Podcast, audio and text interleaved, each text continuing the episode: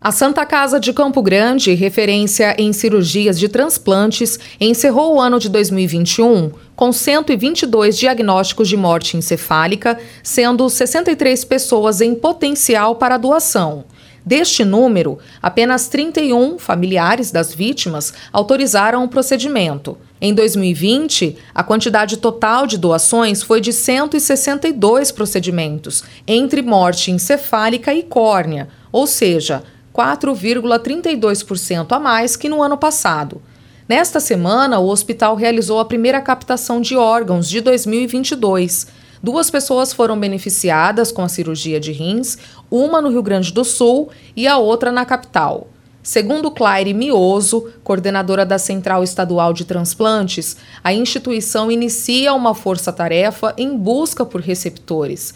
Ela afirma que a pandemia afetou o processo de doação e em Mato Grosso do Sul, a redução aconteceu porque os pacientes estavam aptos para doar, porém, por estarem contaminados com a Covid-19, não foi possível realizar o procedimento. Quando dá positivo para a Covid, é contraindicação absoluta para doação de órgãos e tecidos. Então, a gente, é, esse doador, infelizmente, ele não não poderia, não pode, né? E não poderia doar nada por conta da, tá, de estar tá com, no caso, a sorologia, né? O PCR positivo para Covid. Com a pandemia, assim, as visitas foram restritas e isso fez com que a família eh, não fosse acolhida adequadamente como deveria ser. Quando fecha o protocolo de morte encefálica, que você chama a família para conversar com a família e solicitar o direito da família a fazer a doação de órgãos e tecidos, muitas famílias acabam dizendo não,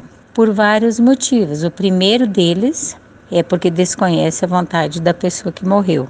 Outro motivo também que a gente enfrentou muito com a pandemia foi que as famílias, por medo de ficar indo no hospital e querer liberar o corpo e e poder fazer o velório do ente querido, é, não aceita a doação por conta da demora, alega demora na entrega do corpo.